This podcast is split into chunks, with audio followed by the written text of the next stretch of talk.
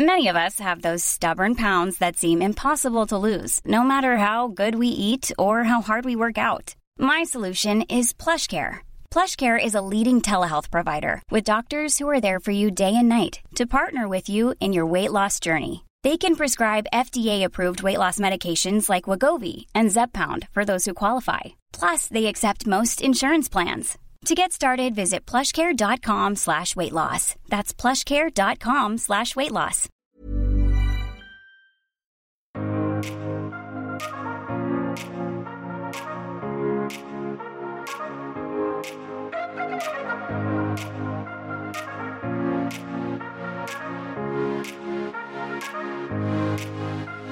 Bienvenidos a Éxito de Adentro hacia Afuera. Yo soy Dania Santa Cruz y es un honor estar el día de hoy contigo grabando este episodio en pleno 8 de marzo, conmemorando, reconociendo y honrando la lucha de todas aquellas mujeres que se han esforzado para que nosotras, aunque sea un porcentaje pequeñito todavía de la población, podamos trabajar, tener la libertad de trabajar y de generar ingreso y de tener libertad económica. Hoy, hoy voy a tocar temas que nunca había tocado en el podcast tal cual. Hoy traigo un libro que a mí me movió mucho y que te voy a recomendar. Si lo quieres leer, pues qué bien. Si no, te voy a dar unos datos y unas cifras porque mi intención con este episodio es que reflexionemos sobre la importancia de crear contextos, de crear... Eh, opciones para nosotras las mujeres. No nada más es un tema para mujeres. Quiero que sepan que en este programa hay muchos hombres y necesitamos que también los hombres nos ayuden a construir algo distinto. Necesitamos suelo parejo. Y conforme vaya avanzando en el programa, vas a decir, Dania, sí, Dania, sí. ¿Cómo les ayudamos? ¿Cómo le hacemos para, para poner piso parejo? Yo estoy segura que sí. Porque cuando uno conoce los datos, no puede ser indiferente. Cuando uno se topa con la cruda realidad, no puede ser indiferente. Y en este programa no hay gente indiferente. Entonces, quiero darme la libertad de usar este micrófono, que es lo que tengo para aportar en, en cuanto a reflexión y en cuanto a visibilizar un tema y, y hacer que llegue un poquito más lejos. Si esto lo volvemos parte de la conversación y nos ponemos entre todos a idear, a crear, a, a, ver qué más podemos hacer, en dónde hay que exigir o qué podemos exigir, estoy segura que para nuestras hijas la cosa va a ser muy diferente. Y yo sé que a todos y a todas nos interesa el futuro de nuestras hijas. Pero bueno, sin más preámbulo, quiero entrar en la conversación. Iba a mandar un montón de saludos, pero la verdad es de que ya traigo el tema muy en la cabeza. Vivo súper como en lo que sigue. Y voy a, voy a usar otro espacio para mandar saludos a todas las chavas con las que estuve platicando en Instagram. Mm, las amo, eh, amo que me manden sus preguntas, que me pidan consejos de cosas que a veces me meto a investigar internet porque no sé cómo, de qué manera es mejor vestirme para una junta de negocios. Ahí me tienen googleando, ¿no? Porque pues no soy experta en imagen pública y me interesa que les vaya bien en la cita, entonces ahí estoy. Pero bueno, Hoy no voy a entrar ahí porque han sido muchas, cada vez son más con las que estoy platicando, cada vez son más las que se están uniendo a Éxito Dentro hacia afuera, cada vez más son las que se suscriben a YouTube y yo les agradezco infinitamente. Este episodio va por ustedes que están trabajando en un proyecto de vida y en un proyecto profesional y no nada más como emprendedoras, muchas dentro de organizaciones y de corporaciones y creo que son igualmente valiosas. Entonces, comadres y compadres, vamos a empezar con esto, porque les dije que era una reflexión. Resulta que llegó a mí un libro que se llama No es normal, el cual recomiendo ampliamente. La autora es Viri Ríos y Viri Ríos es columnista de El País, colaboradora regular de Expansión Política y doctora en gobierno por la Universidad de Harvard, donde da clase, clases de política pública en los veranos. Viri pertenece a una generación emergente de académicos y líderes de opinión que entrelazan la investigación con la movilización social y la influencia pública. A partir del análisis de datos, periodismo y una estrecha colaboración con académicos, su trabajo analiza los problemas sociales más apremiantes de México a fin de proponer soluciones concretas e innovadoras a ellos. En 2020, el World Economic Forum la nombró Young Global Leader por su visión para impulsar un cambio positivo en México. Y unos años antes, The Harvard Gazette, ay disculpen mi inglés, ¿eh? mi tía Marta de baile no me ha dado lecciones, entonces pues está medio empolvado. La identificó como una de las 15 graduadas estelares de la universidad. Les digo quién es Viri Ríos porque para mí sí es súper importante que vean que lo que les voy a compartir hoy para la reflexión no nos lo estamos sacando de ninguna manga. Este libro es un libro que tiene muchísimas formas de leerse, incluso la autora te propone diferentes rutas de aprendizaje para que vayas por capítulos comprendiendo por qué no es normal todo lo que sucede en nuestro país en cuanto a falta de equidad en cuanto a desigualdad. Yo me fui por la ruta de las mujeres cuando llegó a mis manos y quería entender el problema social y económico de México por género. Entonces me encontré con este episodio y cito, te voy a leer este episodio, este capítulo, yo pienso en forma de podcast, ya sabes, te voy a leer esta parte. Es el capítulo 22 y dice, ninis que trabajan. ¿Qué estamos haciendo para tolerar a estos inútiles que ni estudian ni trabajan? Así arranca el, capítulo. Eso lo dijo Arturo Villegas, un autodefinido empresario y soñador, quien se dedica a dar conferencias sobre cómo lograr que los trabajadores se sientan felices sin tener que pagarles más dinero.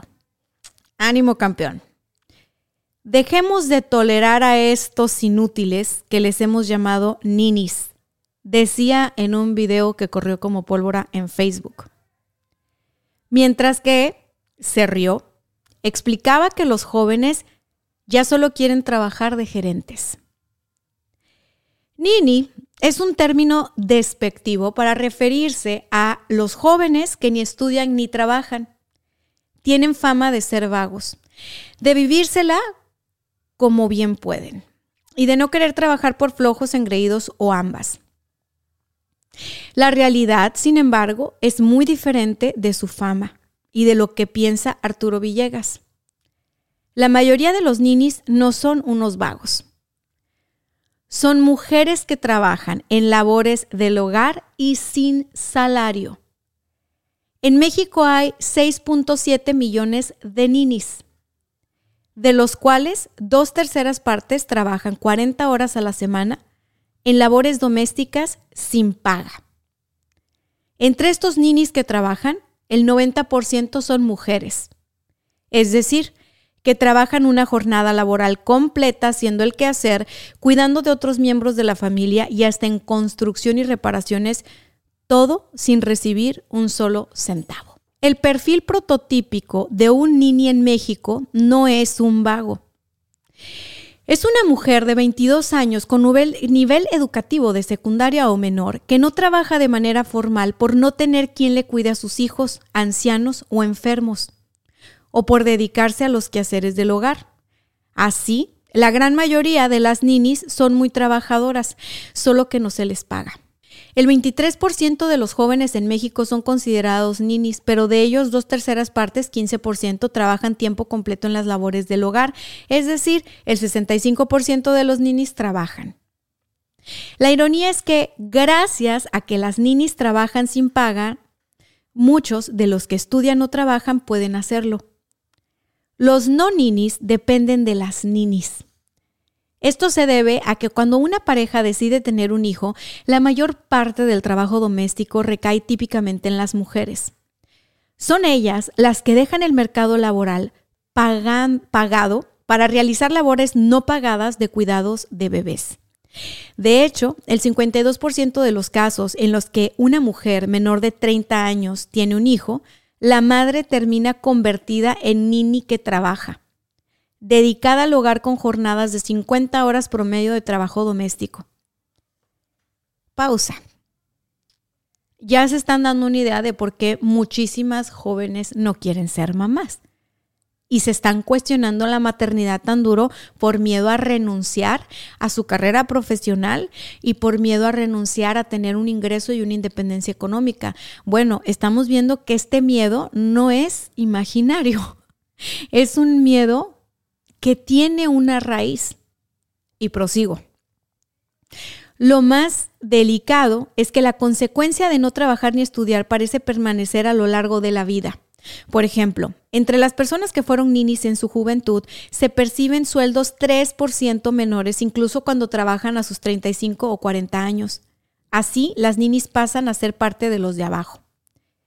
Esto es un escándalo porque significa que en México es casi imposible ser madre sin terminar siendo nini. Si todas las personas de un hogar compartieran las labores domésticas, no sería necesario que una sola sacrificara su carrera. Por eso, si un día todas las mujeres se fueran a huelga y no realizaran trabajo doméstico alguno, la economía mexicana colapsaría. El trabajo doméstico de las mujeres vale 17 puntos del PIB o 4.1 billones de pesos anuales. Esto es enorme significa que esas personas estigmatizadas como ninis y muchas otras mujeres dedicadas a las labores del hogar están generando un valor económico similar al de la totalidad de la industria manufacturera mexicana, una de las principales en México. Las mujeres que trabajan en el hogar son una industria de tal magnitud que si de un día al otro dejaran de llevar a cabo esas labores, la economía caería tanto como cayó con la pandemia.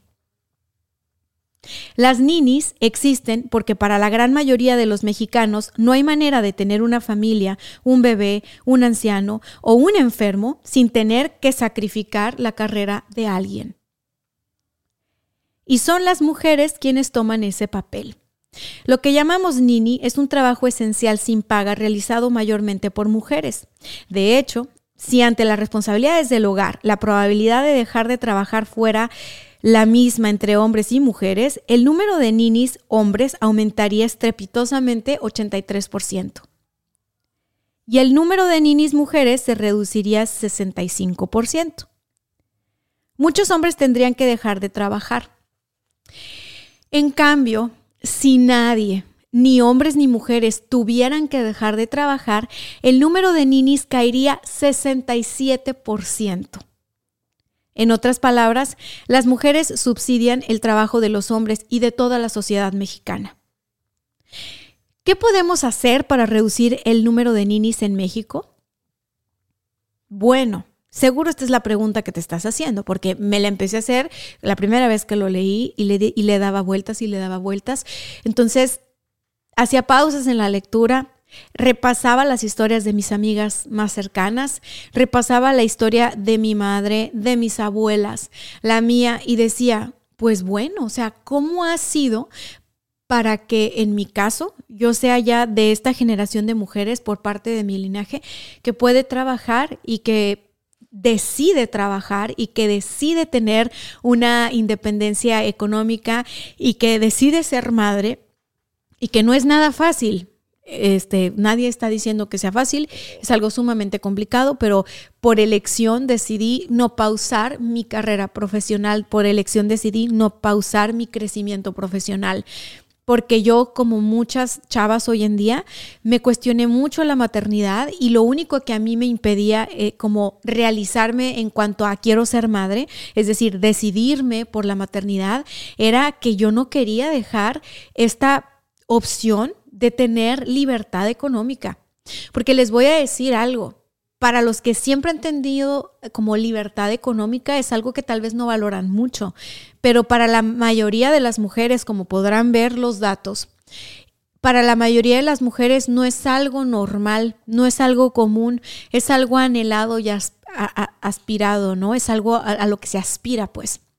Entonces, desde que fui muy joven comprendí que si yo quería tener libertad para elegir con quién estar, elegir en dónde estar, elegir en qué participar, elegir dónde vivir, dónde hacer mi vida, yo necesitaba tener independencia económica. ¿Por qué? Por todo lo que he visto en mi país, por todo lo que he visto en la historia de tantas mujeres.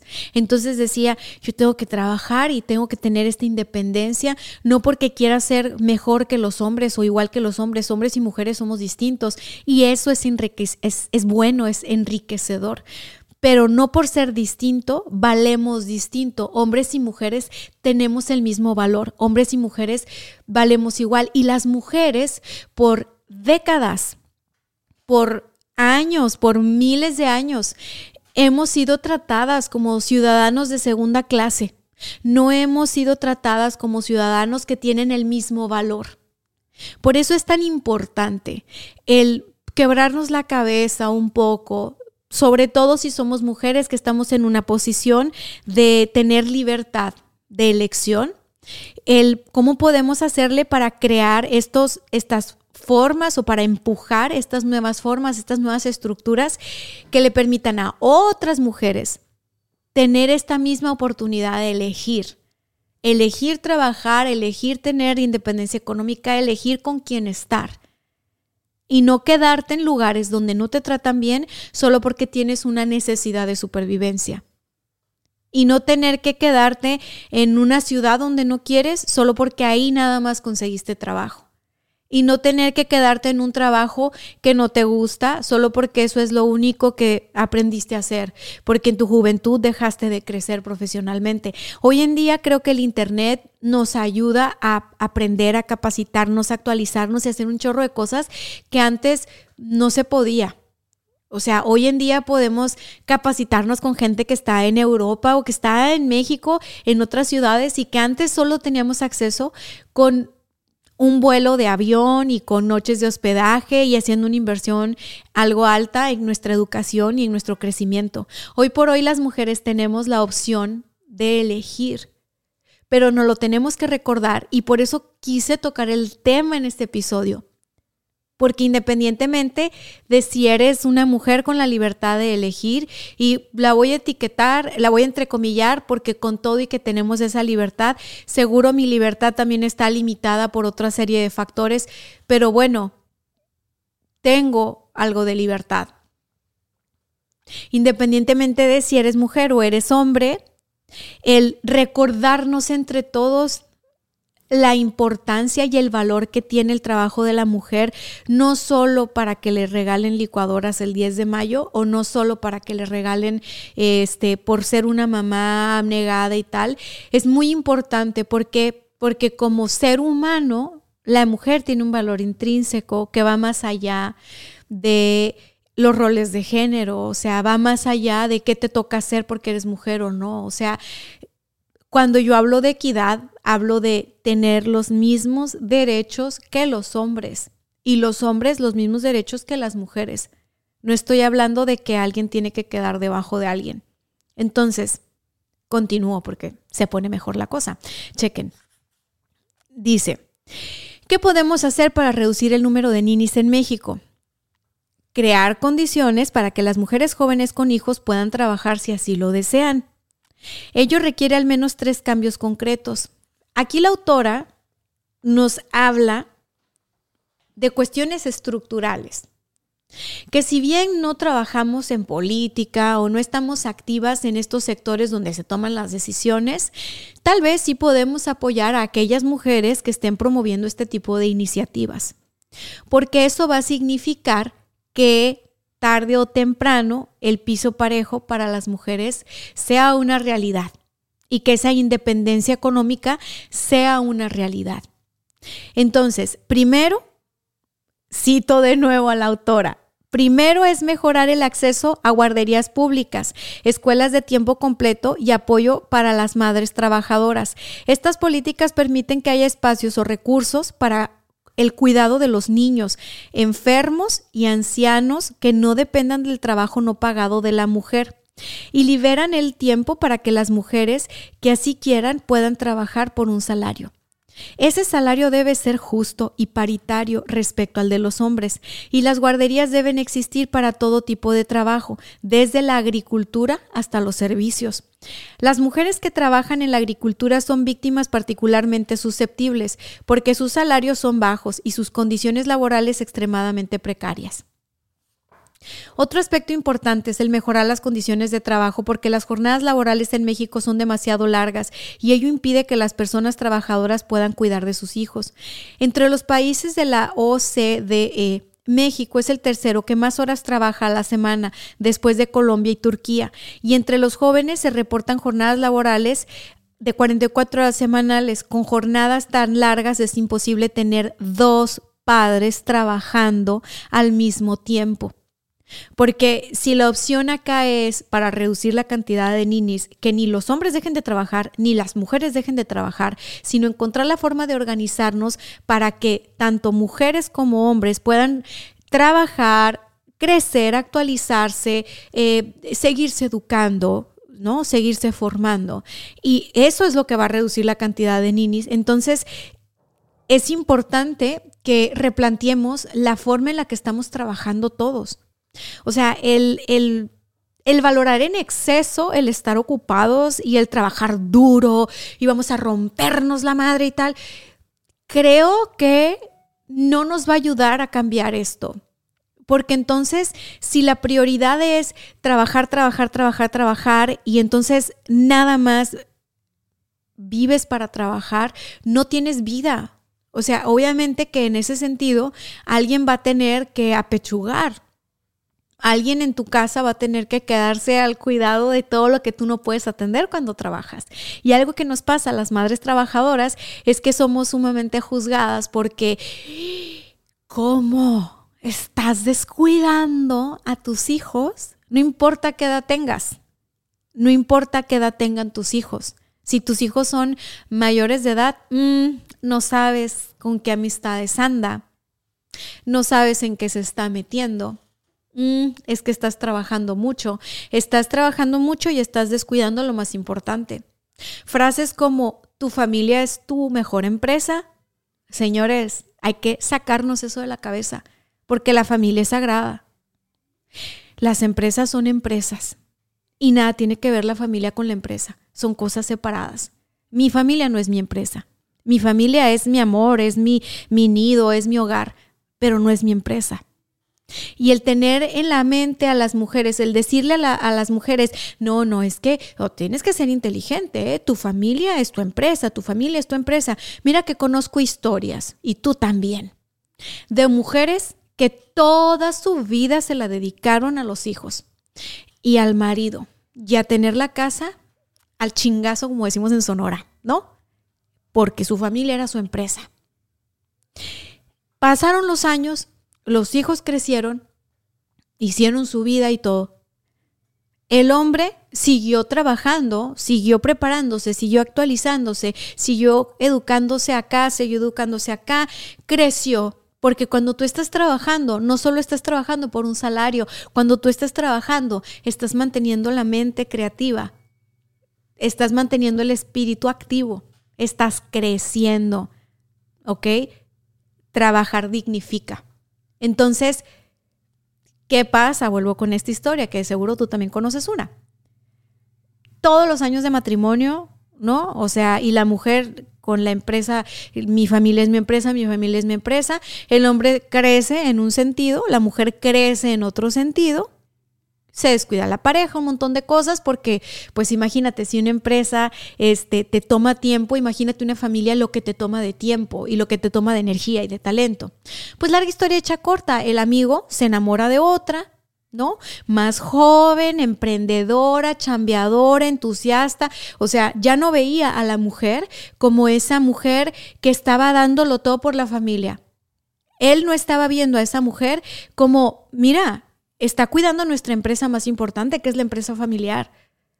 El hombre no solo le fue desleal, sino que tuvo la ventaja de seguir creciendo y de seguir preparándose, de tener independencia económica, libertad financiera, crecimiento espiritual, si tú quieres, y a la mujer al final del día la votó porque ya no tenía la misma energía que antes, ya no lucía igual que antes, y pues le empezaron a gustar más jóvenes, trabajadoras y emprendedoras. Óyeme, pues ¿qué es eso? Claro que si una mujer deja de crecer profesionalmente y deja de crecer eh, intelectualmente y deja de cultivarse, Oye, claro, cada quien crece por otro lado. Y al final del día tú dices, oye, qué ingrato, ¿no? O sea, más allá del tema de que es infidelidad y que si las relaciones de pareja son complicadas y todo, o sea, más allá de eso, ¿qué pasó? Ella se estaba encargando de la empresa más importante. Entonces aquí te voy a decir lo que pasó. En mi, en mi punto de vista, porque esto lo vemos en Latinoamérica un montón. Y no importa el nivel socioeconómico, ¿eh? O sea, no importa el nivel socioeconómico. Es mucho más fácil y se ven que todos los casos de, ay, es que se separaron y él hizo otra familia y ahora él está manteniendo como a tres o a cuatro y entonces ellas están esperando a que ellos les den dinero, pero ellos ya no quieren dar dinero porque ya tienen más familia, entonces la mujer se las tiene que averiguar. Oye, papito, o sea, si no te hubieran entregado los mejores años de su vida cuidando a tus crías, pues ellas también hubieran crecido con oportunidades de tener independencia y de poder abrirse camino sin que nadie las estuviera manteniendo. Entonces, o sea, muchísimos problemas actuales como pensiones y un montón de cosas se solucionarían si desde el principio nos planteamos la posibilidad de que si la mujer quiere, no tenga que cancelar su vida profesional o no tenga que cancelar el poder generar ingresos, porque generar ingresos es igual a tener independencia, por lo menos la libertad de elegir. Entonces, se pone bueno, ¿verdad? Se pone, me encanta, a mí me encanta, me encanta. Entonces dice, bueno, acá otra, otra parte, finalmente, un tercer aspecto importante que debe ser considerado es la despenalización del aborto en todos los estados de la República y la promoción del uso de anticonceptivos con campañas constantes de educación sexual para adolescentes. Esto es importante, pues embarazarse muy joven aumenta las posibilidades de ser nini y en México es más común que las adolescentes se embaracen que en otras partes del mundo. Los países del nivel de ingreso de México tienden a tener una tasa de embarazo adolescente del 4%. En México la tasa es del 6%, mucho mayor. Esto es un problema porque en el largo plazo, un embarazo en la adolescencia da como resultado la pérdida de al menos un año educativo, lo que implica un efecto permanente en la educación y un menor ingreso familiar per cápita. El problema es que estamos demasiado lejos de reducir el número de ninis porque el gobierno parece no entender las razones por las cuales existen. Equivocadamente piensa que los ninis existen debido a que las empresas no los contratan por carecer de experiencia laboral previa. Ok, bueno, por muchos años se ha pensado esto, independientemente del gobierno que esté en turno, ¿ok? Tranquilos ahí los que son de un partido o de otro. Yo no soy de ningún partido y te lo juro que no es de este gobierno. Desde que me acuerdo se habla de que en México la gente no trabaja porque no quiere. ¿A cuántos has escuchado decir eso? Que no trabajan en el gobierno. ¿Cuántas personas conoces que dicen, es que en México la gente no trabaja porque no quiere, trabajo hay? Ok, pero las condiciones estructurales no nos permiten que todos podamos tener acceso a las mismas opciones de trabajo, ¿no? O por lo mismo o por lo menos tener el suelo parejo para competir por ellas, porque incluso hay techos de cristal que a las mujeres trabajadoras nos impiden crecer más de lo que crecemos debido a todo este tema de la idiosincrasia, de la cultura y de tantas cosas que hay que trabajar por transformar. ¿Ok? Entonces, acá dice, fíjense nada más, todo lo que sigue me lo voy a saltar para que, digo, se echen el libro, está muy bueno el libro. Me lo voy a saltar porque está hablando ya de programas de gobierno súper específicos en México en los cuales no me interesa entrar al debate, ¿sí? O sea, finalmente yo no estoy aquí para sembrar una postura política de absolutamente nada. Yo quise tocar el tema de hoy porque toda mi vida he promovido que las mujeres emprendamos, trabajemos, tengamos libertad económica, tengamos sueños, trabajemos por nuestros sueños y, logremos este, criar hijas, hijos independientes y sanos de todas estas ideas tan tontas que nos impiden crecer como país. ¿Por qué? Porque si estamos viendo que las mujeres trabaja, pues sí, las mujeres trabajadoras no remuneradas representan tanto dinero al año. Imagínate si esas mujeres estuvieran trabajando. O sea, Imagínate el adelanto económico o el crecimiento económico para el país. O sea, el hecho de que las mujeres trabajen no tiene nada que ver con que compitan con los hombres. Esta no es una competencia de géneros. O sea, esta no es una competencia de quién es mejor, quién debe de ganar más, quién no.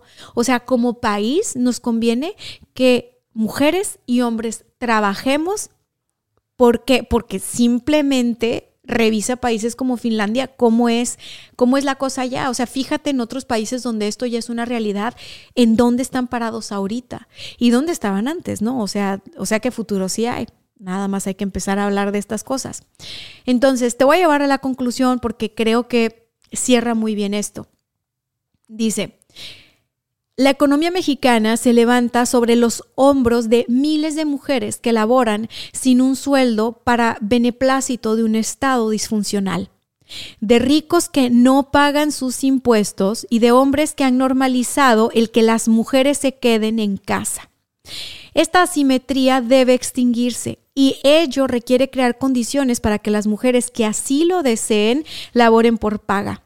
Lograrlo no es solo una cuestión de justicia de género, sino de supervivencia económica para el país mismo. Los países más exitosos que han alcanzado la igualdad de ingresos entre sus habitantes son aquellos que han creado condiciones que permiten que las madres trabajen y que así todos los hogares tengan dos fuentes de ingreso y no solo una. No basta con una huelga de un día ni una marcha al año. La única salida es que todas nosotras demandemos un cambio profundo y estructural, una revolución de género, un cambio cultural profundo a fin de que el trabajo doméstico y los cuidados se repartan de manera igualitaria entre hombres y mujeres. Es decir, debe buscarse la plena participación de los hombres en el trabajo doméstico, entendiendo que es una responsabilidad compartida y no solo una ayuda a nosotras. Necesitamos un gobierno que lo entienda y que utilice todos sus recursos en apoyarnos a nosotras las mujeres.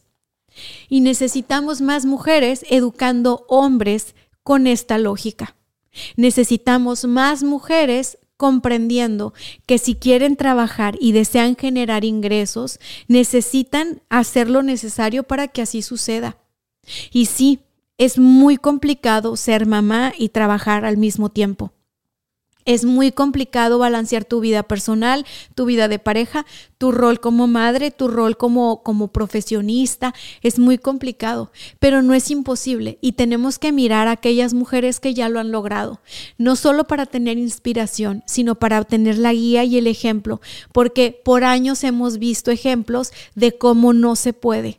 Y si queremos empezar a construir una realidad diferente para nosotras las mujeres, necesitamos voltear a ver en dónde ya se pudo y cómo es que ya le hicieron para nosotras educar a la generación que sigue y que nuestras hijas y nuestros hijos vean como normal el trabajo doméstico, vean como normal el encargarse de sus responsabilidades domésticas, el encargarse de su ropita, el encargarse de su comida, el encargarse de ser personas responsables y generosas, personas que colaboran con otras personas, personas que dicen, ¿sabes qué?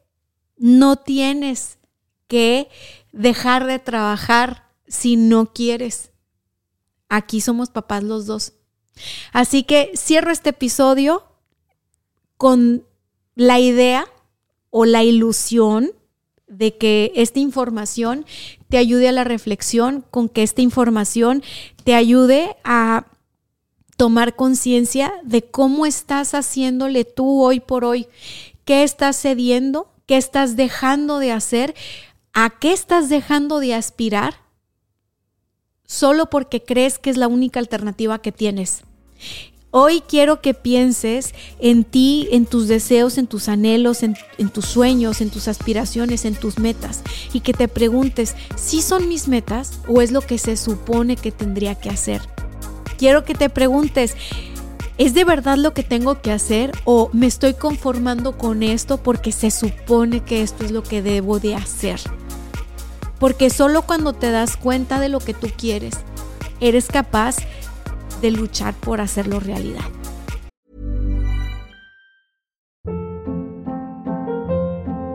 Hold up. What was that? Boring. No flavor. That was as bad as those leftovers you ate all week. Kiki Palmer here, and it's time to say hello to something fresh and guilt-free. Hello Fresh. Jazz up dinner with pecan-crusted chicken or garlic butter shrimp scampi. Now that's music to my mouth. Hello Fresh. Let's get this dinner party started. Discover all the delicious possibilities at hellofresh.com. Yo soy Dania Santa Cruz. Nos vemos la próxima semana. Bye bye.